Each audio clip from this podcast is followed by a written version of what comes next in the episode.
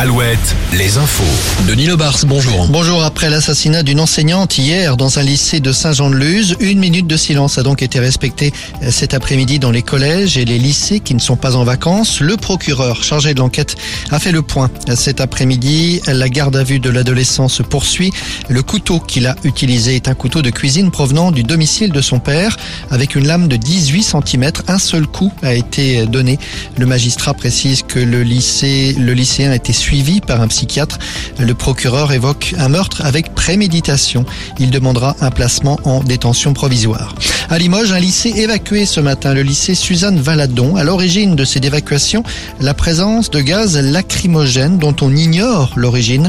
Les élèves ont pu réintégrer les classes de cours une heure après. Un important trafic de stupéfiants démantelé dans le nord de Sèvres. Une trentaine de gendarmes ont été mobilisés pendant trois jours à Bressuire et autour de la ville. 18 personnes au total ont été interpellées cette semaine. L'une d'elles a été écrouée. 10 000 euros d'amende pour Aya Nakamura. La chanteuse était jugée, rappelons-le, pour violence réciproque sur conjoint. Le conjoint qui, lui, a été condamné à 5 000 euros. Sur la route, un secteur à éviter si possible cet après-midi, sauf si vous vous rendez au match de foot entre Nantes et la Juve, le périphérique est de Nantes. Le match retour de Coupe d'Europe ce jour, rappelons-le, à 18h45, alors que Rennes, de son côté, joue son match à domicile également à 21h.